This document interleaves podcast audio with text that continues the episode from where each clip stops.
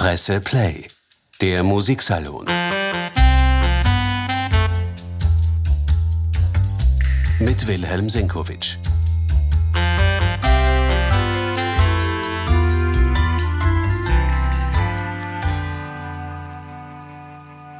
In der Karwoche und zu Ostern gibt man in vielen Opernhäusern, nicht nur im deutschsprachigen Raum, Richard Wagners Parsifal. Damit verstößt man gegen den Willen des Textdichters und Komponisten, denn der wollte dieses Bühnenweih-Festspiel ausdrücklich seinen Bayreuther Festspielen vorbehalten. Dem hat man sich nach dem Ablauf der damals 30-jährigen Schutzfrist widersetzt. Seither rätseln viele Opernfreunde, was denn dieser fünfeinhalbstündige Opernabend ihnen eigentlich sagen sollte. Er endet mit den rätselhaften, scheinbar vieldeutigen Worten Erlösung dem Erlöser. Was mag das bedeuten? Herzlich willkommen, meine sehr geehrten Damen und Herren. Ich möchte beim heutigen Musiksalon zum Gründonnerstag eine Antwort versuchen und die zentralen Momente des Dramas beleuchten. Eines Dramas, das mit einer Abendmahlsmusik beginnt.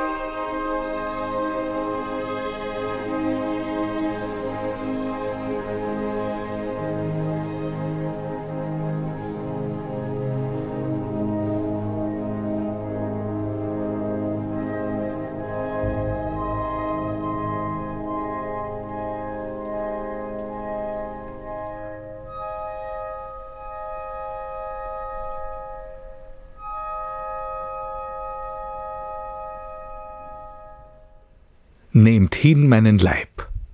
In seinem Parsifal holt Richard Wagner die christliche Eucharistiefeier auf die Opernbühne. Skeptiker können nicht nur deshalb mit diesem Werk nicht viel anfangen. Friedrich Nietzsche war der erste, der heftigste Kritiker Richard Wagners. Er empfand Abscheu vor der Anverwandlung christlicher Symbole noch dazu zu theatralischen Zwecken. Aber das Bühnenweihfestspiel gilt nicht einer Profanierung der Religion. Es geht vielmehr um einen tief gedachten Begriff des Mitleids. Und darum, wie uns dieses Mitleid erlösen könnte. Parsifal ist eine Parabel vom Verfall, ja der Pervertierung von Werten. Eine Parabel von der Selbstüberhebung des Menschen. Text und Musik des Bühnenweihfestspiels rühren an die Urgründe der abendländischen Kultur. Damit ist Parsifal höchst aktuell, denn in dem Werteverfall, in dieser Pervertierung stecken wir ja zumindest wir Europäer mittendrin. Erleben wir einen typischen Vertreter unserer Zivilisation am Beispiel des tölpelhaft unbedachten jungen Ritters Parsifal. Der dringt plötzlich und ohne es zu bemerken in den heiligen Gralsbezirk ein.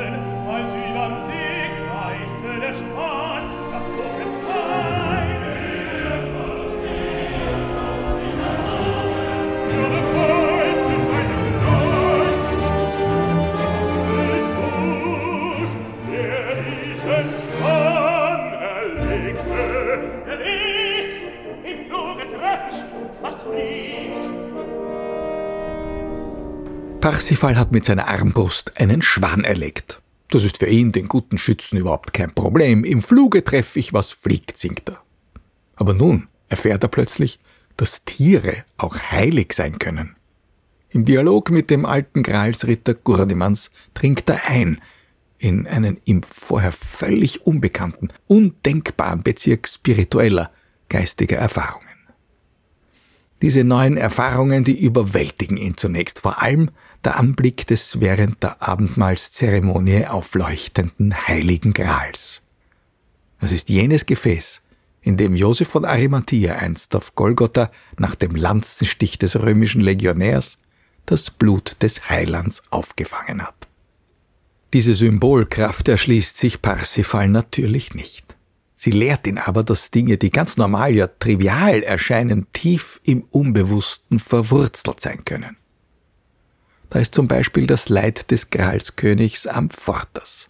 Er ist von Amts wegen sozusagen dazu ausersehen, den Gral während der Abendmahlsfeier im Gralstempel zu enthüllen. Aber der König ist krank, er leidet an seiner Verpflichtung, offenkundig nicht nur an jener Wunde, die nie sich schließen will, wie gesagt wird. Zur Heilung trägt auch die raffinierteste Arznei nicht bei. Das Problem liegt tiefer. Das versteht Parsifal so wenig wie wir Zuschauer im Opernhaus. Noch nicht. Aber wie wir Zuschauer beginnt er es jetzt zu ahnen. Parsifal muss nun selbst Erfahrungen machen. Er muss an sich lernen, wie es zu solch unheilvollen körperlichen und vor allem seelischen Verwundungen kommen kann. Es ist der drohende eigene Sündenfall, der Parsifal hellsichtig werden lässt. Der Sündenfall. Da sind einmal die reizenden Blumenmädchen im Zaubergarten des Magiers Klingsor. Sie umgarnen den Helden, aber sie bleiben erfolglos. Da muss schon mit stärkeren Waffen gekämpft werden. Es erscheint die zauberische Kundri, eine mythische Rätselfigur. Da droht Parsifal schwach zu werden.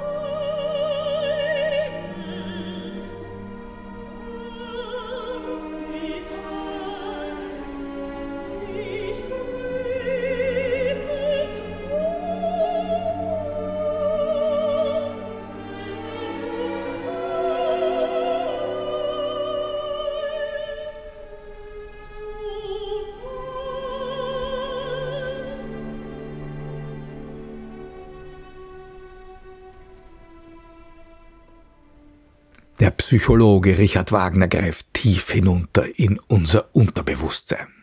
Wie schon bei Tristan und bei Siegfried, es ist die Mutterliebe, an die appelliert wird. Sie wird mit den wachsenden erotischen Begierden des jungen Mannes verwoben. Muttersegens letzter Gruß, der Liebe erster Kuss. So singt die Kundri. Die Musik beschreibt die ungeheure Metamorphose, die da in dem jungen Mann vor sich geht.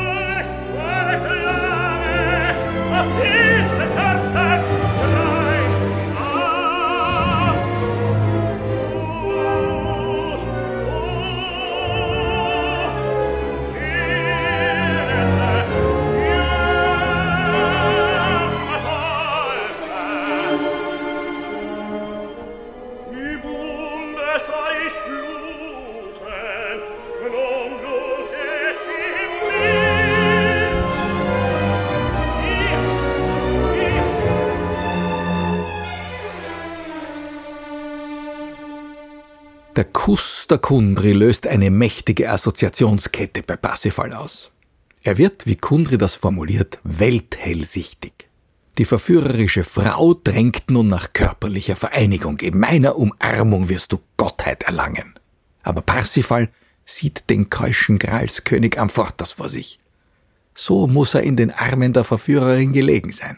Die Vereinigung mit der verführerischen Höllenrose, wie Kundri von Klingsor genannt wird, die bringt offenbar nicht Gottheit, sondern das Verderben.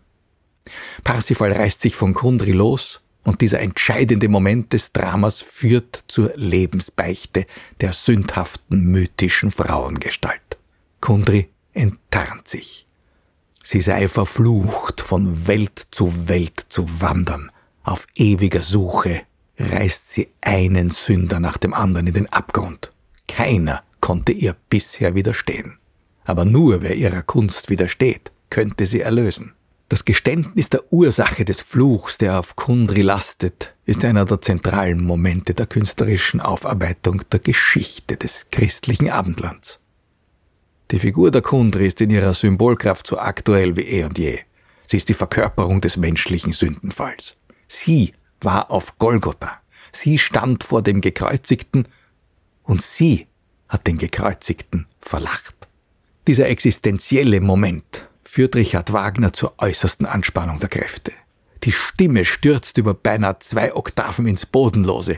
Ich sah ihn, ihn und lachte. Die Musik, die der Totenstille nun folgt, gehört für den Hörer, der begreift, was hier vor sich geht, zu den ungeheuersten Klängen überhaupt.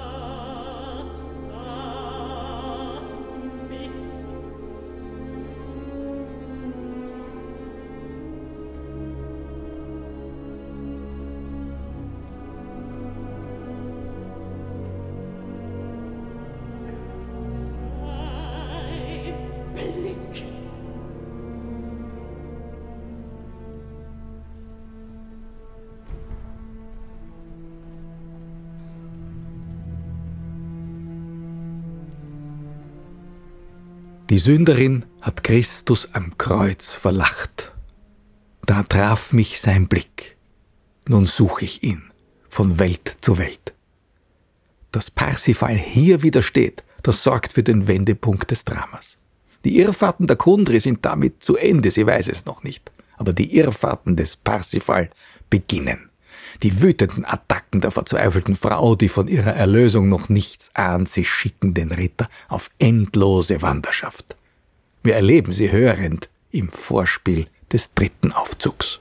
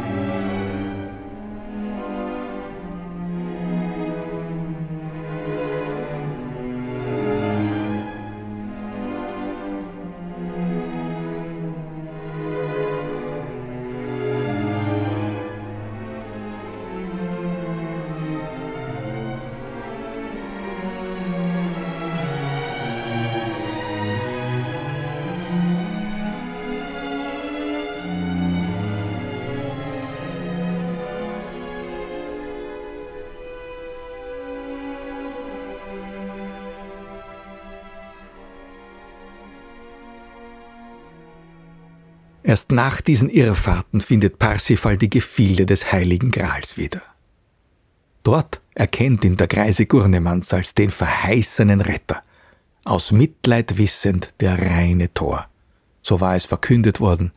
Und dieser aus Mitleid wissende Tor, das ist Parsifal. Gurnemanz hat es im ersten Aufzug schon geahnt, nun ist es vollzogen. Parsifal ist erschienen, geläutert und vor allem, er ist im Besitz des heiligen Speers. Diesen Speer hat Klingsor einst dem Gralskönig Amfortas geraubt im Moment der lustvollen Vereinigung mit Kundri. Es ist jener Speer, mit dem Christus am Kreuz die Wunde zugefügt wurde, jener Speer, mit dem Klingsor dann Amfortas verwundet hat, jener Speer, der diese Wunde des Amfortas nun wieder schließen wird. Das Naturwunder des Karfreitagszaubers bildet das milde Gegenstück zur gespannten Atmosphäre der Karfreitagserzählung der Kundri aus dem zweiten Aufzug. Die Musik verheißt jetzt Erlösung.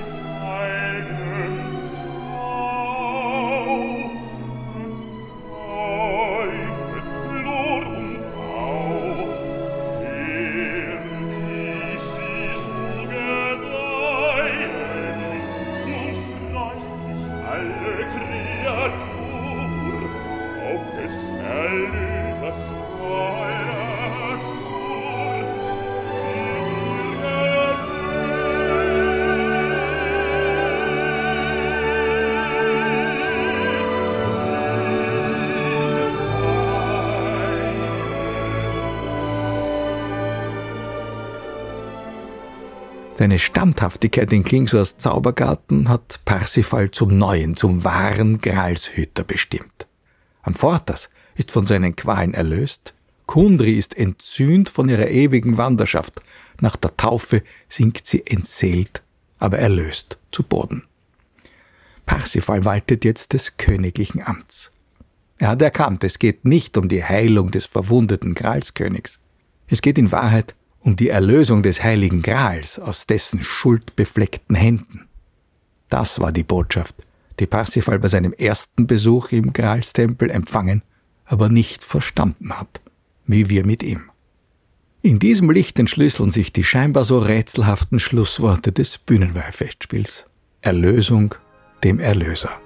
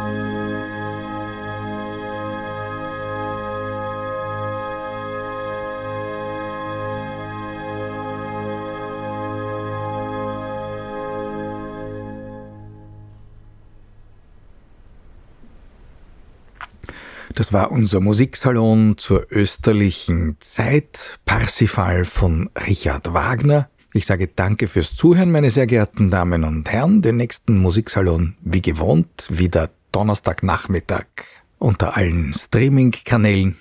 Klassik für Taktlose mit meiner Kollegin Katrin Nussmeier hat wegen der großen Nachfrage gleich eine Verdoppelung erfahren und ist ab sofort nicht nur einmal im Monat, sondern jeden zweiten Samstag zu erleben. 50 Prozent mehr Musiksalon. Für Sie, meine Damen und Herren, danke für Ihre Treue. Presse Play, der Musiksalon. Mit Wilhelm Senkowitsch.